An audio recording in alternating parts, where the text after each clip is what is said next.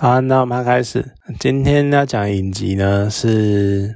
洛基》，也就是迪士尼的又一部漫威的延伸影集，这样子。它其实《洛基》算是一个观赏娱乐性蛮高的。影集好的作品，就从《幻汪达与幻视》，然后到《猎鹰与古瓦战士》，再到《洛基》，你会可以感受到一个有点类似起伏那种感觉。再加上洛基从在复仇者联盟出场之后，呃，其实不算了，他从雷神索尔就出场了。他出场以来，其实一直都蛮算是受一部分民呃一部分观众的喜爱，就觉得他坏坏的。然后尤其是洛基，他又演的很好，他一把那种。坏坏，然后那种很天真，就是那种很那那他怎么讲那种他他那种他的笑容，就是感觉很天真很可爱，可是你又可以感受到那种邪气的那种感觉，所以他把洛基演得很好，就演得很，你知道他这这是他真的就是恶作剧这样子，所以说洛基其实从一开始他就是一个比较。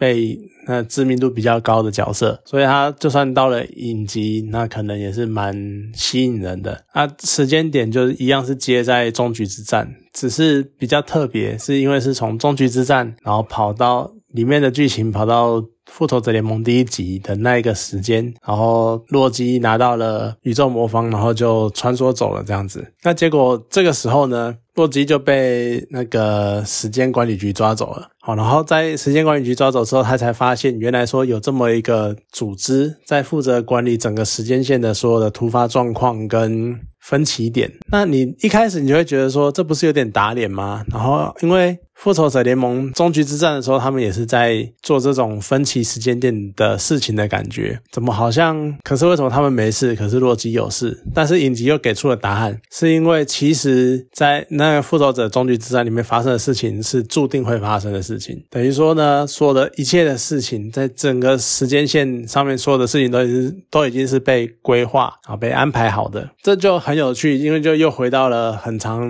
从以前开始就有人讲的命定论，就。是你所有的事情都是已经注定好的，然后永远都会沿着一定的时间线往前推进，这样子。当然，在这样的状况之下呢，他们就会有很在影集里面就会有所谓至高的存在，然后就是三个负责呃命运、负责编织命运的人。那其实这个就也也很引述，不能讲引述，就也很。算是借用了希腊罗马神话的那种命运三女神，负责编织时间跟人类的未来、世界的未来那种感觉。结果呢，才发，然后后来才发现，一直后来才发现，就是洛基去看到了那三个所谓的命运编辑编织者，然后才发现都是假的啊。结果最后呢，才又搞出了最后面又有一个更高的存在。哦，叫做留存之人，就是遗留者。结果呢，遗留者才开始讲说，他们当初其实是有一个多重时间线的多重宇宙的状况状况。然后他呢，他创他的各种各式各样平平行时空的人的他的留存者，然后一起负责管理这。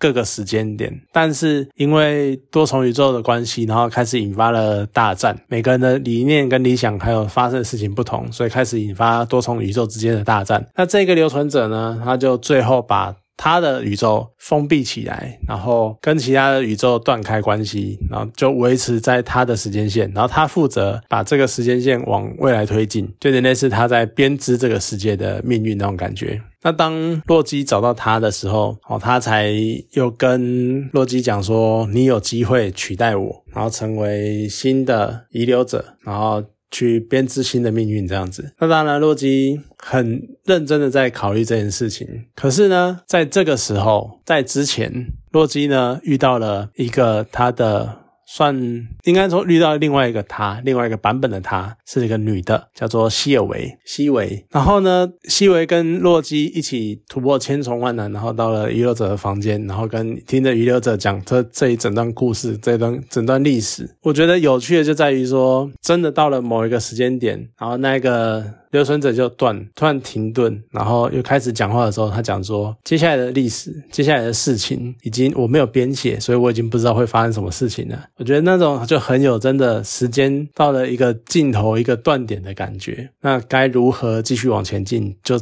完全是靠接下来的人去创造了。那在这一个影集的整个部分，我觉得这是一个很有趣的地方，因为这跟洛基一直以来长久想要，应该说洛基这个角色，他代代表的想法跟他的形象有很大的冲突，跟一个很关键的要素，就是洛基他其实想要的是一种很自由自在、无拘无束的生活，即使他觉得人类都应该被统治、应该被管理或怎样的，但他都会觉得说那些是人类，我是神，我应该是自由的，我不会有不应该受任何的限制。但是当他发现有一个叫做神时间呃神圣时间线的东西，然后居然去操控他的命运，然后他的命运在这个时间线上面有固定的轨迹要走，他不爽，所以他开始想去破坏或去调整，甚至于去去看看这个所谓的命运编织者。到底是什么样的来头？所以在整个过程中就一直去反抗这件事情。这其实也跟很多真的去讨论到自由跟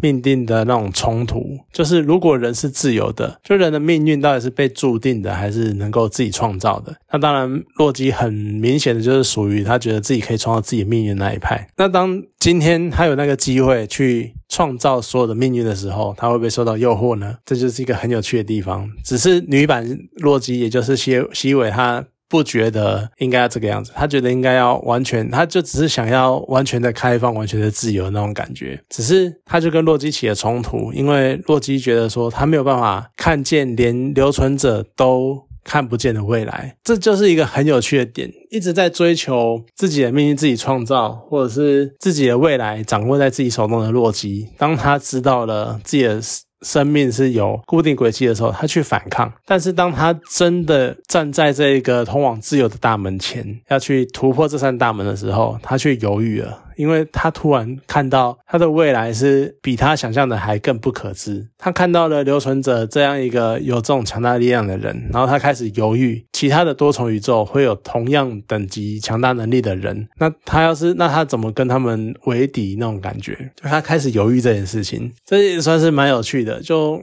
可能有一点那种就洛基在未知面前退缩的那种感觉。那另外一方面，所以其实整个洛基的影集都在讲时间线这件。事情嘛，就命定论啊，然后的这个方向，所以主轴来说，我觉得还可以。就因为其实本身这种命定论，或者是自由创作，或者是命运谁决定的这种形态、这种类型，已经蛮多作品在讨论这件事情。只是他用《洛基》这部影集，用这种时间管理局的方式去呈现，然后。去反抗，然后甚至于他们穿梭了很多各式各样的时空，去探讨这些事情，我觉得算是蛮有趣的呈现手法。那当然，影集里面还有一个亮点，我觉得非常的有趣，是洛基遇到西尾的那一段。因为西尾就是女版的洛基，然后只是他不喜欢洛基这个名字，所以自己取了西尾这个名字。当他们两个遇到彼此的时候，那种惺惺相惜，然后最后甚至于呃，还产生一些情愫干嘛的？我觉得这真的是非常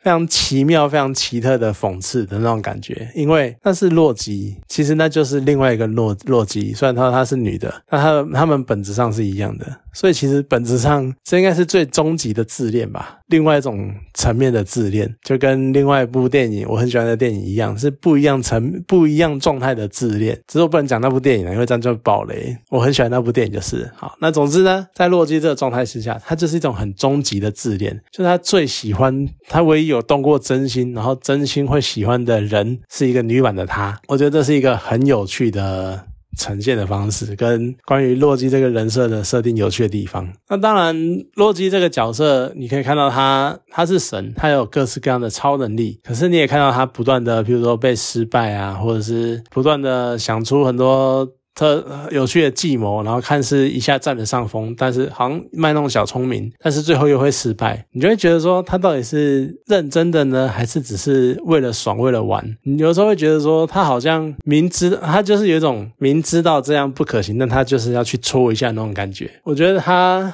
你要做他恶作剧之神，可能也没有办法这样讲。你不如说他是个手贱仔好了，他就是怎样，就是忍不住要去戳一下那种感觉。所以洛基的人设是蛮可爱的，蛮有趣的，只是就是一个小打小闹的人。那当然，整部影集他就是在这种不断的慢慢推进，然后从一开始的。开开始慢慢的撒一点饵，撒一点饵，你开始慢慢到慢慢发现整个阴谋会越来越大，越来越大，然后大到最后是牵连到原来多重宇宙的这种层级。所以有一种慢慢慢发现的感觉，而且它的多重宇宙感觉是很多分很多层级的，就是像我们现在看到的，呃，应该说电影里面呈现的时间线，然后呢又有所谓的多重宇宙，而又有多重时空、平行时空的状态。所以呢，像终极之战里面，他们就利用时光，呃，利用那个量子效应，然后去不同的时不同的时间，然后去找回无限宝石。而在洛基里面呢，你也看到有不。同平行时空的洛基，它有各式各样的形貌，有的像有的是小朋友的洛基，然后有的是老年洛基，甚至于还有鳄鱼洛基。我觉得鳄鱼洛基蛮可爱的，就你可以看到它很多，而且它呈现的方式就一些蛮有趣的笑点这样子。所以你可以看到，在这样的一个所谓的神圣时间线里面，它其实也是有平行时空的概念。可是。你可以从一个方面来想，就是在这样一个宇宙里面，这个神圣时间线的宇宙里面，它还是有一个至高的掌管者，就是那个被遗忘之人，哎，那那个遗留者啦，说说那个遗留者。所以说，当最后大门打开的时候，洛基到了真正意义上的整个宇宙之间的界限被打开打破，洛基真的到了另外一个宇宙的时间线去，然后才会看到不一样的状态。我觉得他就是分了这么多层级，然后算是蛮吸引人、蛮有趣的地方。当然，在这种程度之上，我觉得可能他也为接下来的。大家都知道《奇异博士二》是一个疯狂多重宇宙嘛，就感觉上就接下是为接下来的路铺陈。所以如果要看的话，可能真的要对洛基有一点印象，然后再对汪达幻视有点印象，然后你可以才可以更了解所谓的多重宇宙或是平行时空是这个在漫威宇宙里面是个什么样的概念。那当然，漫威这样做啊，人家就是要赚钱嘛。那我们能做的是什么？我们就是喜欢就看，不喜欢就算了，你就放弃整个系列也没差。只是我还是会蛮期待整个系列啦，对那希望之后也还有机会，就是继续看他能够推出一些很有趣的想法、概念，或是有趣的剧情。好了，那今天这个影集呢，就讲到这边，好，谢谢大家。